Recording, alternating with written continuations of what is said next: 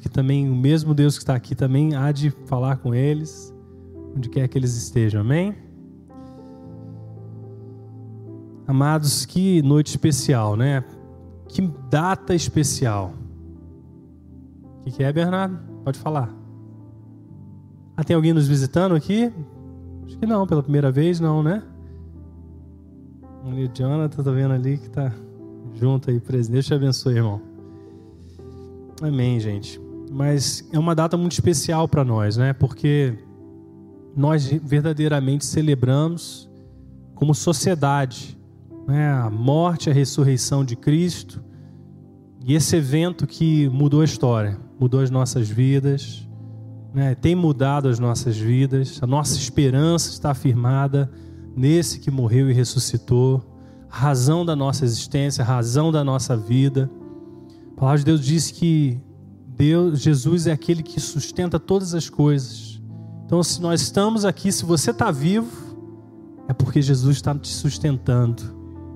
Sabe, muitas vezes a gente perde da noção de que, mesmo que a gente não perceba tanto a influência de Deus, o próprio fato de nós estarmos vivos já é a prova de que Deus tem nos sustentado.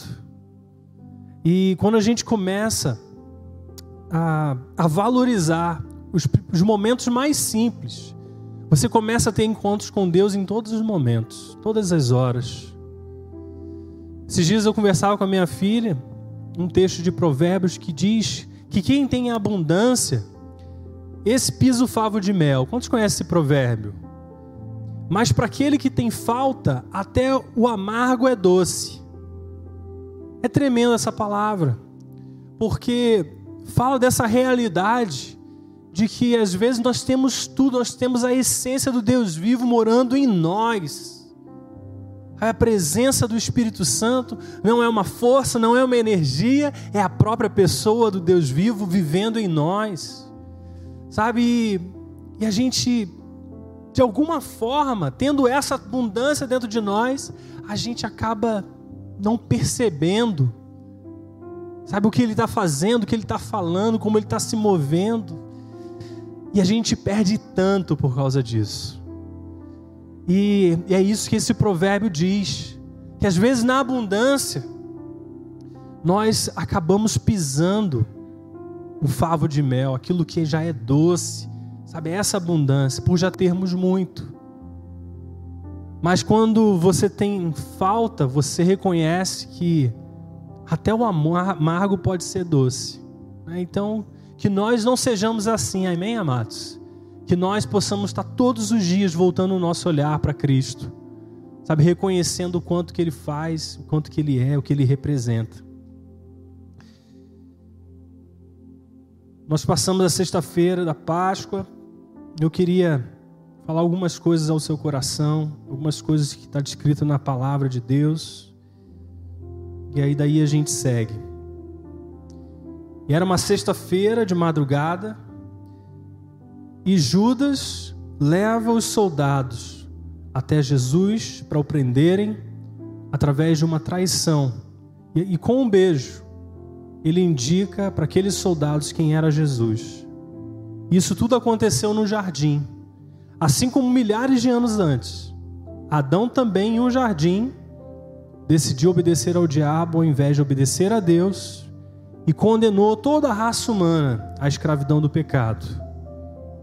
E mais de dois mil anos depois, agora Judas, possuído pela serpente, também no jardim, condenou o Filho de Deus à morte. E João capítulo 18, verso 4 diz que Jesus, sabendo tudo o que lhe ia acontecer, saiu e lhes perguntou: A quem vocês estão procurando? A Jesus de Nazaré responderam eles. Sou eu, disse Jesus. E Judas, o traidor, estava com eles. Quando Jesus disse: Sou eu, eles recuaram e caíram por terra. E novamente lhes perguntou: A quem procuram? E eles disseram: A Jesus de Nazaré. E respondeu Jesus: Já lhes disse que sou eu. Se vocês estão me procurando, deixe-me ir embora esses homens, seus discípulos. Existe alguma dúvida que Jesus facilmente poderia evitar sua própria morte? porque ao som da sua voz, aqueles homens já recuaram e caíram por terra. Existe alguma dúvida de que se ele desejasse, naquele mesmo instante, ele pudesse sair de qualquer risco de vida, de qualquer condenação? Não. Contudo, fosse feita a vontade de Deus que o tornaria uma oferta pela culpa da humanidade. Assim sendo, se ele mesmo disse lá em João capítulo, 17, capítulo 10, no verso 17: Por isso é que meu Pai me ama, porque eu dou a minha vida para retomá-la. E ninguém pode atirar de mim, mas eu a dou por minha espontânea vontade. Eu tenho autoridade para dá-la e para retomá-la. E essa ordem recebi do meu Pai. Então Jesus ele é levado ao sumo sacerdote aquele que deveria guardar a lei de Deus e também que deveria reconhecer o Filho de Deus. Mas esse que deveria fazer essas coisas, agora é aquele que diz que esse, Jesus, é o merecedor da morte. E como se não bastasse ser traído pelo sumo sacerdote, agora Pedro, seu amigo, discípulo, diante de tudo aquilo que se desenrolava diante dos seus olhos, o nega também três vezes. A traição de quem está perto dói mais ou não dói? Então Jesus é levado diante de Pilatos, que também teria o poder para libertá-lo. E de certa forma até gostaria de fazer assim. Mas Jesus diante dele decide nada pedir. Você sabe aqueles momentos que parece a oportunidade perfeita para você escapar? E Jesus fica em silêncio. Eu fico perguntando quantos prisioneiros não teriam oferecido tudo para escapar da morte. E aos gritos da multidão, o povo que agora ele tentou salvar, agora pediu a vida de Barrabás ao invés da sua. Sabe aquele sentimento, amados, de você se doar, de você se entregar, se esforçar por alguém? E que de repente, de repente ignora tudo que você fez? Eu já passei por isso, certamente você também. Ou aquele sentimento de escolher uma outra pessoa no seu lugar? E era exatamente isso que Jesus estava passando. Não apenas o povo que ele desejou salvar pedia pelo ladrão, como também esse esforço de salvar o povo também era ignorado. Sabe, a clara injustiça de salvar um ladrão ao lugar do autor da vida. E ali ele recebe a condenação que nós deveríamos receber por tanto amar, né? Ele vai ser morto. E nesse processo em que foi condenado, ele não apenas seria morto, mas teria que carregar a sua própria cruz. E nessa caminhada em que ele levava a cruz até o seu destino, ali encontram um tal de Simão, um homem que era estrangeiro, provavelmente passando por aquele lugar para celebrar a Páscoa. De repente encontram um Simão da vida pelas ruas e fazem carregar a cruz também. Quantas vezes nessas histórias nós também não somos aqueles que carregamos cruzes de outras pessoas? E naquela manhã de sexta-feira, às nove da manhã, Jesus é crucificado. Mas em cima da sua cabeça declararam: Rei dos Judeus. Rei dos Judeus, aqueles que o condenaram, o seu próprio povo. Dividiram as suas vestes e ali mesmo Jesus orou: Pai, Perdoa-os porque não sabem o que fazem. E todos que ali passavam, diz as Escrituras, o insultavam. Mesmo sendo inocente, diante daquela cruz, o insultavam. Mas em meio a tudo isso, ele ainda teve tempo de salvar outro homem crucificado. Porque ao seu lado havia também um, um homem que clamava por misericórdia. E Jesus teve compaixão e amor para, no meio do seu sofrimento, estender a mão e pedir e permitir que aquele homem entrasse no seu reino.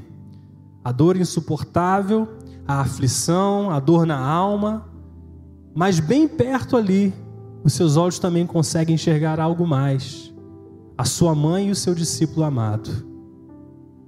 E no meio dessa dor, crucificado, com os cravos nos pulsos, nos seus pés, a coroa de espinhos na sua cabeça, ali ele diz: Essa é a sua mãe, e esse é o seu filho.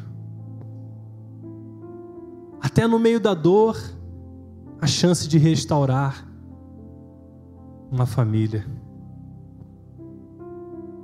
Passaram-se três horas, e ao meio-dia trevas tomaram toda a terra até as três horas da tarde. Mas diz a palavra que o véu do santuário foi rasgado, do topo ao chão, de forma que aquilo que nos separava, que nos afastava da presença de Deus, que exigia de nós muitas coisas, muitos rituais, agora simplesmente foi aniquilado, de forma que eu e você podemos entrar na presença de Deus por meio de Jesus. Jesus, então, no alto brado, entrega a sua vida e morre. E soldados, vendo que já estava morto, não quebram seus ossos, mas ferem o seu lado com uma lança. E então um certo homem, José, pede o seu corpo, sepulta numa tumba, e ali um destacamento de soldados vigia a entrada para garantir que ninguém roube o seu corpo. E dessa forma todos esperam que Jesus permaneça morto. E essa foi sexta-feira. Apenas a sexta-feira. E sábado chega, amados, 24 horas depois, talvez um dia como o outro. Para alguns, um dia que talvez não tivesse importância, para outros, sabiam que a Páscoa estava chegando. Mas imagine os discípulos e amigos chegados de Jesus uma noite para esquecer. Talvez relembrando os horrores daquilo que viram acontecer, que seus olhos presenciaram. Qual teria sido a maior dor de Cristo? Será que teria sido o chicote?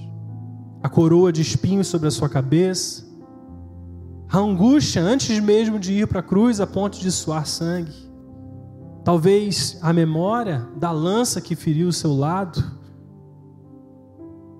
Imagina os seus discípulos refletindo que, mesmo em meio a tudo isso, ele teve tempo de perdoar um, um ladrão, aquele homem que estava ao seu lado na cruz. Ele teve tempo para restaurar uma família. Ele teve tempo para declarar o seu perdão sobre todos aqueles que nem imaginavam o que estavam fazendo com o autor da vida. O que será que estava no coração daqueles discípulos? Quantos de nós perdoariam também os insultos? Quantos de nós perdoaríamos ser injustiçados? Quantos de nós perdoaríamos ser trocados por outras pessoas? Sofrer a traição dos amigos? Se já não bastasse a dor física e a aflição. Muitos chamam o sábado de sábado do silêncio. Mas só quem passou por um trauma e um sofrimento indescritível sabe que o sofrimento pode gritar muito mais alto do que qualquer silêncio ou ruído. Quem já passou por uma dor profunda, sabe como a sua mente nesse momento se torna inquieta. Talvez você não consiga nem dormir. E é assim que estavam aqueles discípulos. É assim que se reuniam aqueles discípulos, aparentemente sem esperança. E no meio desse devastador momento, né, será que eles perceberam aquilo que o apóstolo João depois escreve? Ele diz que eles não quebraram as suas pernas. Será que no meio da dor, da calamidade, será que eles poderiam dar atenção ao fato de que os seus ossos não foram quebrados? A Páscoa aconteceria de qualquer forma. A prática romana era que os crucificados deveriam permanecer na cruz até morrerem. Isso normalmente levava muitos dias. Eles ficavam ali dias e dias até que morriam. E depois que morriam, eles permitiam que as aves de rapina viessem, começassem a devorar os seus corpos. Assim era a prática romana. Porém, a Páscoa estava iminente. E por causa disso, os líderes religiosos foram até os romanos e pediram: olha, nós não queremos passar a Páscoa com os corpos, com essas pessoas ainda crucificados. Por isso, vá até eles e quebre as suas pernas. Então, normalmente os romanos vinham com esses machados de ferro e quebravam as pernas daqueles que estavam na cruz. Para quê? Para que comece, começasse a haver a perda de sangue, cada vez mais rápido, cada vez mais intensa. Mas não apenas isso, para que eles não conseguissem mais se sustentar na cruz, sustentar o peso do seu corpo e a partir do momento que eles não conseguiam mais sustentar o peso do seu corpo, aqueles homens, eles vinham e sufocavam. Eles não conseguiam mais respirar. E era assim que os romanos aceleravam a morte de quem era crucificado. E diz a palavra de Deus que os soldados foram nos dois ladrões, naqueles dois que estavam na cruz, e quebraram as suas pernas. Mas quando chegaram a Jesus, perceberam que ele já estava morto. E diz a palavra que os seus ossos não foram quebrados. Mas por que que isso é importante? Né? Por que, que esse detalhe a Bíblia faz questão de registrar? Porque para nós isso não faz muito sentido, mas para aquela época isso fazia sentido. No meio daquele sábado, talvez os seus discípulos lembrassem de Salmo 34, verso 19, verso 20 que diz que o justo passa por muitas adversidades, mas o Senhor o livra de todas e protege todos os seus ossos. E aí ele diz que nenhum deles será quebrado. Será que aqueles discípulos, no meio de toda aquela dor e sofrimento, conseguiram olhar para a cruz e perceber que o autor da vida não teve seus ossos quebrados? Porque o justo pode passar por adversidades, mas o Senhor prometeu que o Senhor o livrará de todas e que nenhum dos seus ossos será quebrado. Ossos? Mas por que ossos? Talvez isso não faça sentido, mas se você volta lá no começo da Bíblia, nos dois primeiros livros, você vai ver que eles mencionam os ossos. Começa lá com José. José no Egito, Deus leva José para o Egito para preservar toda a descendência de Israel. Nós conhecemos a história. Deus precisava manter o seu povo ileso, porque ele passaria por tempos de fome, por tempos de adversidade, e haveria necessidade de uma provisão para aquele povo durante um tempo. Então Deus levanta José, que passa por muitas aflições, é preso, é caluniado, é difamado, talvez muito de forma muito parecida como o autor da vida. E ele, no meio dessa escravidão, o Senhor o toma naquele lugar e o exalta e coloca como governador de todo Egito, somente abaixo de Faraó. E lá, através desse sacrifício, ele diz que Deus o enviou à frente do seu povo. O Senhor o enviou adiante para preservar aquela linhagem. Mas quando ele está prestes a morrer, ele reúne os filhos de Israel e faz e pede que eles façam uma promessa diante deles. Ele diz assim: Olha, um dia o Senhor vai visitar vocês. E nesse dia, quando o Senhor tirar vocês aqui do Egito e levar vocês para a promessa que ele prometeu a Abraão, eu quero que vocês se lembrem disso. Vocês devem carregar os meus ossos. Meus ossos não podem permanecer aqui, mas devem ser levados com vocês para que eu seja enterrado na terra da promessa. Então José faz com que os seus os filhos né, façam esse juramento. Essa primeira menção dos ossos tinha um propósito, tinha um propósito de preservar. Por que isso? Nós vemos lá, Êxodo capítulo 13, no versículo 19, que Moisés honra esse pedido. Porque ele diz que Moisés tomou os ossos de José com ele quando saiu do Egito. Então, Moisés, na hora de libertar o povo, ele se lembrou daquele pedido. E leva então os ossos de José.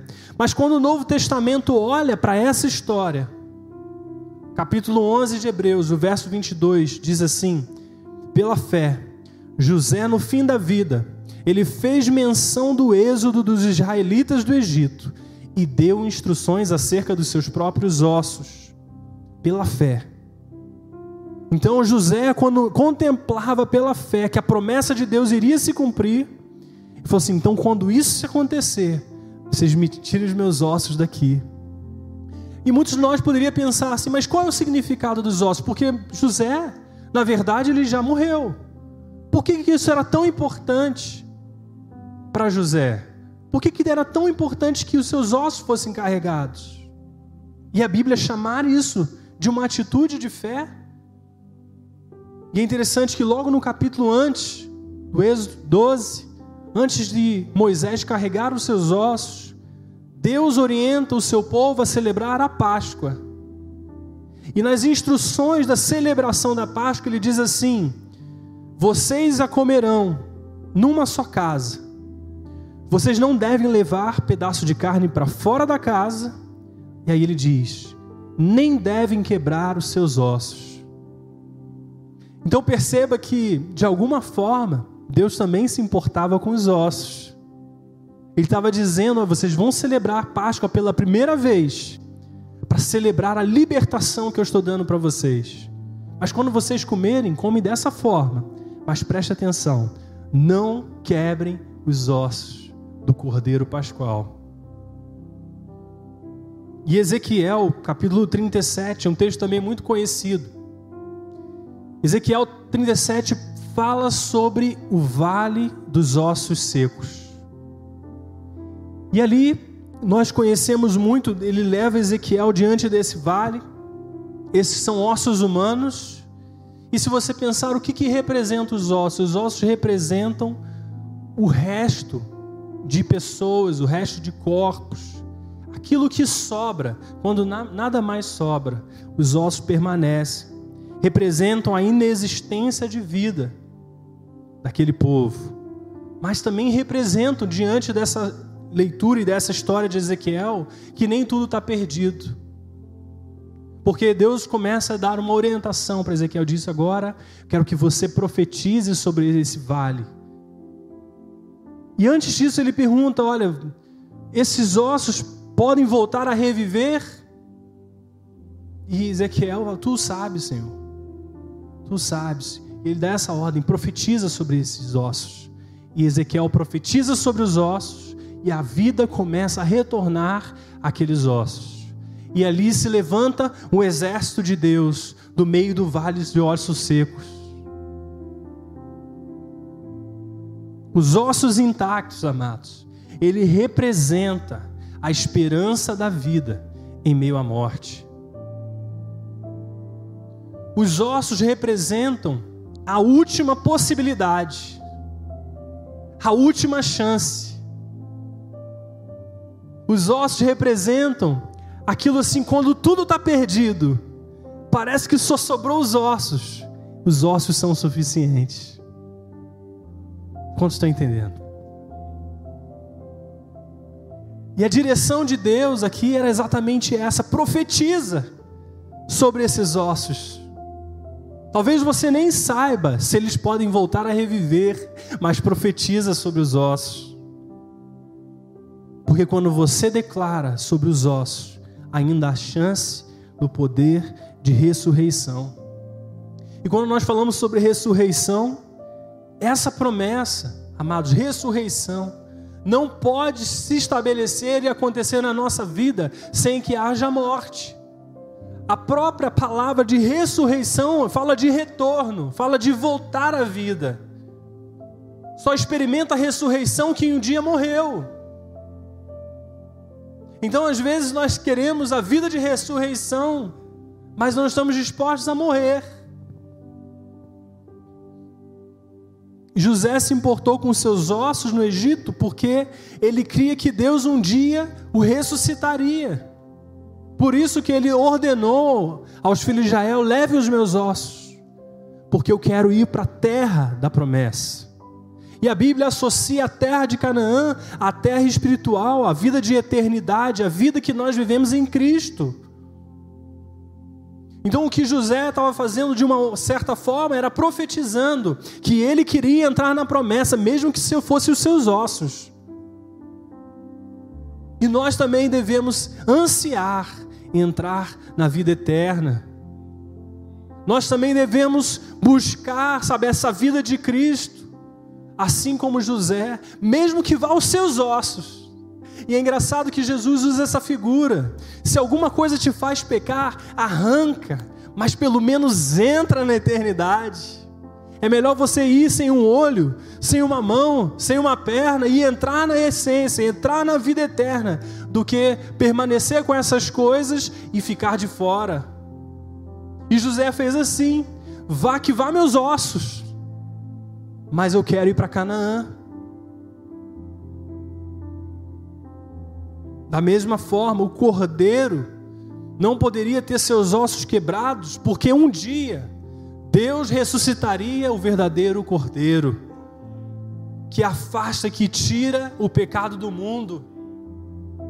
Da mesma forma que se aqueles ossos fossem quebrados, a esperança da vida eterna provavelmente se perderia ali mas, mas para que Deus cumprisse a sua própria palavra, que diz que nenhum dos seus ossos será quebrado, Ele mesmo fez todas as coisas cooperarem para que houvesse o cumprimento e a esperança da nossa vida permanecesse em pé.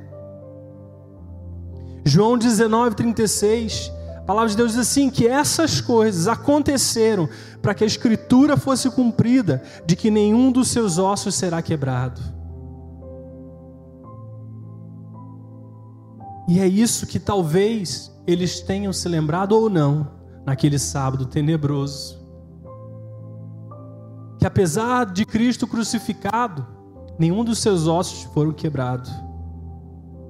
Por isso a questão mais importante, amados, quando nós atravessamos as sextas-feiras da vida, as noites de sofrimento, as noites de aflições, e talvez os sábados das lembranças dolorosas, é onde colocaremos os nossos olhos. Você vai colocar os seus olhos na morte, ou você vai colocar naqueles ossos que permaneceram intactos, para que Deus possa fazer com aquilo, trazer uma nova vida para você. Sabe, dependendo de como olharmos, uma mesma situação que parece o fim, na verdade, é apenas o começo. As coisas que parecem é aquilo que só tenho isso, é o que me resta. Deus é aquele perfeito em fazer começar, em ter um novo começo daquilo que sobra, daquilo que resta. Em todas as escrituras, Deus dá inúmeras provas de que ele consegue fazer isso. Porque quando ele, Elias encontra aquela viúva que só tinha um pouco de azeite e um punhado de farinha, ele pede que desse a ela desce a ele, profeta, e ela diz: Olha, eu vou fazer isso para você, mas depois eu e meu filho vamos morrer, porque isso aqui é só o que nos resta. Mas Elias diz: Olha, porque você me deu, nunca haverá falta, sabe, de azeite na botija, de farinha. Aquilo que nos resta às vezes é aquilo exatamente que Deus precisa para iniciar alguma coisa nova. Quando Jesus multiplica a água em vinho, novamente, aquilo que ele pede não é um material que eles não tinham, ele apenas pede a água. O que, que vocês têm aí? Vocês não têm água? Então encham as talhas. Mas deixa que eu faça o milagre. Deus pede aquilo que você tem.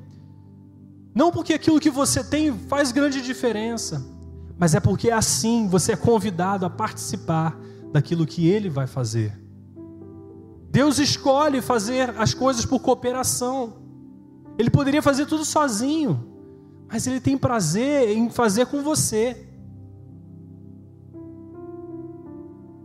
Quando Jesus multiplica pães e peixes, ele não poderia fazer do nada aquilo ali, assim como enviou maná um dia multiplicar toda aquela comida para atender multidões, aquelas cinco mil pessoas ou mais. Mas ele pede: o que, que vocês têm nas mãos? nós temos esses pães e esses peixes. Então vamos dar graças. E vem o poder de multiplicação, o poder da vida de Deus. E começa a multiplicar aquilo ali. Mais de uma vez ele faz isso. Quando Deus, Jesus chama Pedro para segui-lo, Pedro já tinha pescado a noite inteira. Uma habilidade que ele tinha, ele era pescador, tinha experiência. E Jesus manda, vá para as águas mais fundas. E lança suas redes de novo do lado do barco. Jesus não podia mandar o cardume direto para a areia. Podia. Mas ele pede que esses pescadores lancem as redes novamente. Porque agora é o autor da vida que está falando. E ali há uma grande multiplicação. E depois um outro, outro momento, nova multiplicação. Deus de alguma forma, queridos, escolheu que você participe daquilo que Ele quer fazer.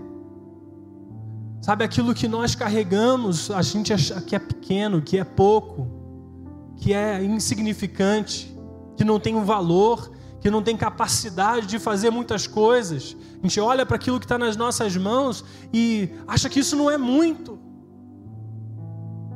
Mas o que Deus nos ensina na Sua palavra é que aquilo que você tem é o bastante. E quando Ele pega essas coisas, o poder de Deus vem, então há multiplicação, então há avanço, há progresso. Sabe, é apenas uma questão de tempo.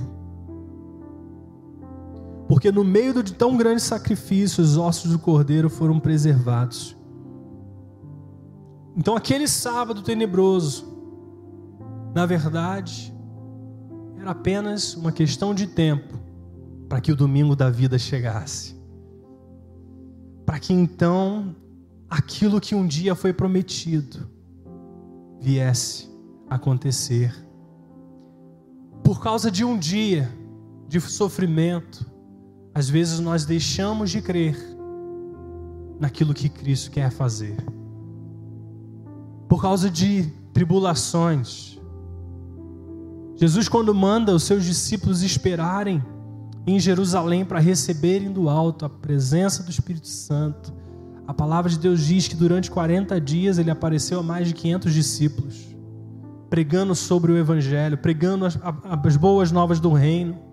Mas diz que poucos dias depois, apenas 120 daqueles mais de 500 discípulos encontravam-se reunidos em Jerusalém, aguardando a sua promessa.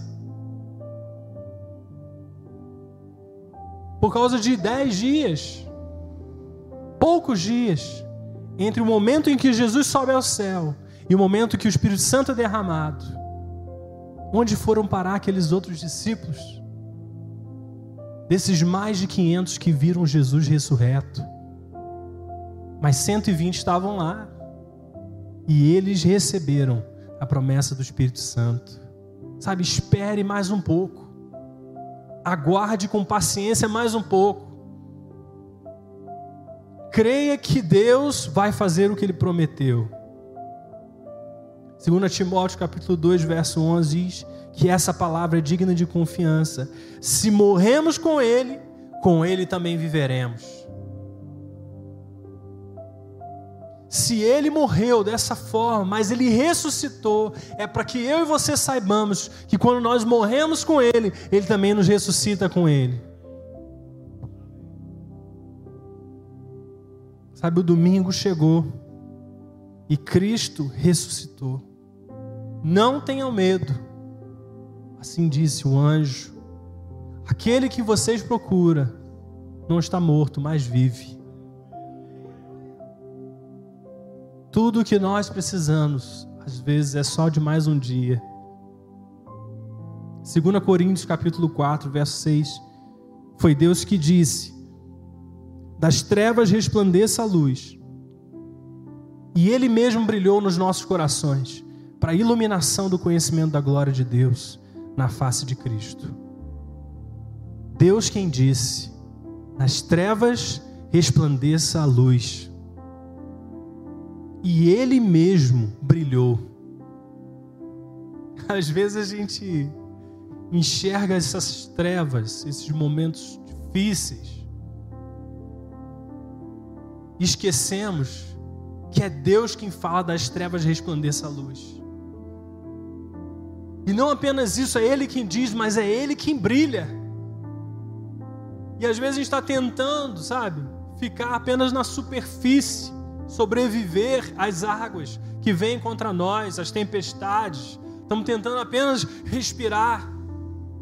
Mas está dizendo que não é apenas Ele que vai declarar que essa situação acabou, que as trevas vão virar luz, mas Ele mesmo é que vai brilhar sobre essas coisas.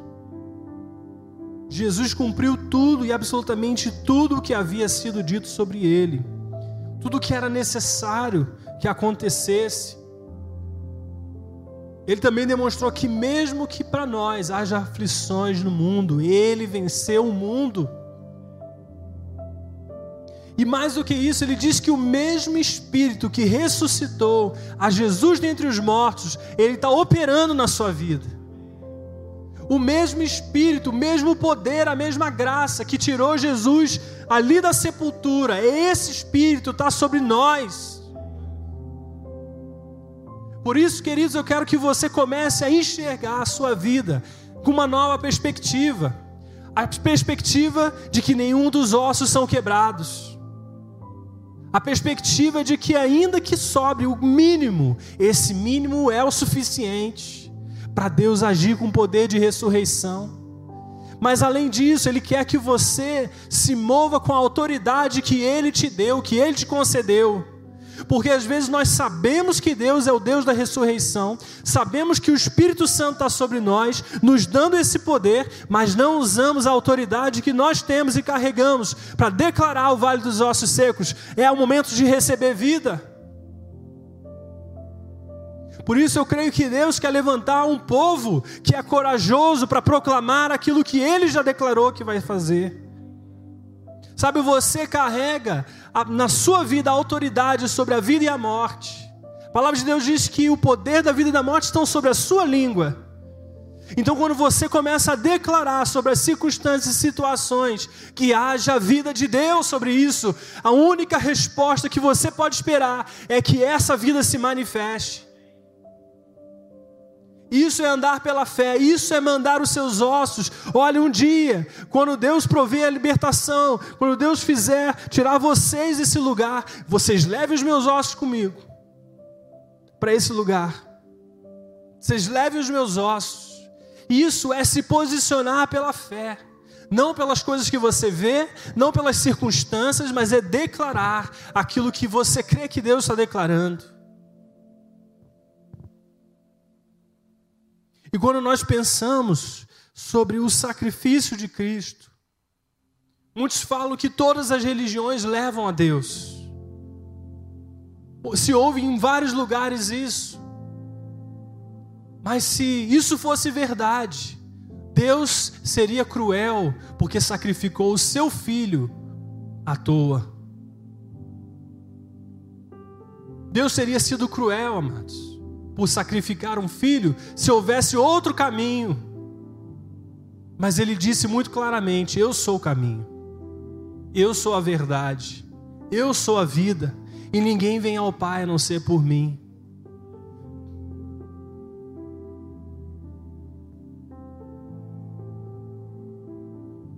Aquele que não poupou o seu próprio filho, não nos dará com ele todas as coisas? A vida que nós temos é pela graça.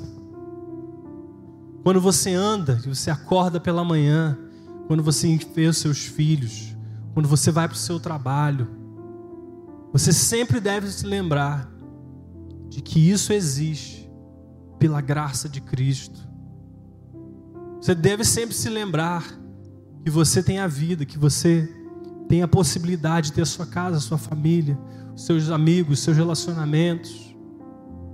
Porque Jesus não, Deus não poupou o seu próprio filho, mas te deu com ele todas as coisas. Todas as coisas. Fala comigo, todas as coisas. Todas elas. É o presente de Deus para você. Todas elas. Isaías 53, verso 4, diz que nós consideramos Jesus castigados por Deus, castigado por Deus. Mas então ele diz: mas a realidade é que ele foi transpassado por causa das nossas transgressões.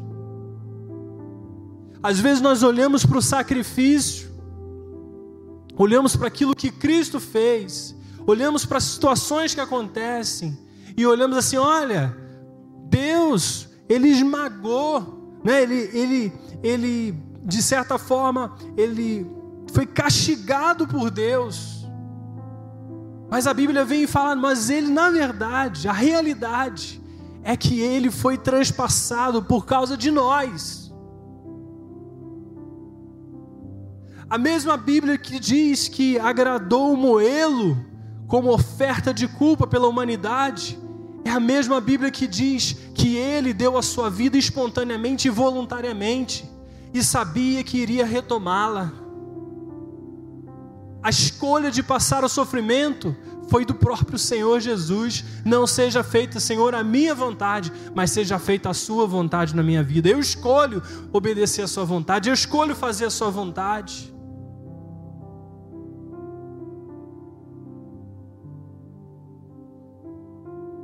Por isso nós precisamos aprender, entender que aquilo que aconteceu com Cristo foi nossa responsabilidade.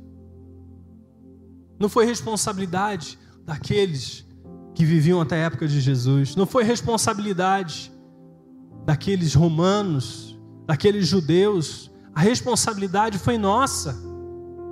Porque pelas nossas transgressões que ele morreu. Há dois mil anos atrás, quando Cristo morre na cruz, ele já derramou o seu sangue por mim e por você. Nós fomos alvo desse sacrifício. E os nossos filhos foram alvo desse sacrifício. E os nossos futuros netos foram alvo desse sacrifício. E as próximas gerações foram alvo desse sacrifício. E todos eles, o sangue de Jesus é suficiente. Para todos nós é suficiente. Mas foi o nosso pecado, as nossas escolhas. Nós somos indisculpáveis. Mas ao mesmo tempo que somos indisculpáveis, nós recebemos o maior presente. O maior presente que nós poderíamos receber: o amor de Cristo. Hoje você está aqui por causa dele. Hoje você está aqui porque um dia você foi resgatado da sua maneira de viver. Um dia Deus te atraiu. Um dia Deus iluminou o seu coração. Um dia Deus brilhou na sua vida a revelação de quem Cristo é. E a pergunta que nós devemos fazer para nós mesmos é: o que, que nós faremos desse Cristo? O que nós faremos sobre, acerca de Jesus? Seus olhos podem focar na morte ou podem focar na vida. Seus olhos podem focar na lança perfurando o seu lado, ou podem focar no fato de que nenhum dos seus ossos foi quebrado. Nenhum dos seus ossos foi quebrado. Quero te convidar a ficar de pé.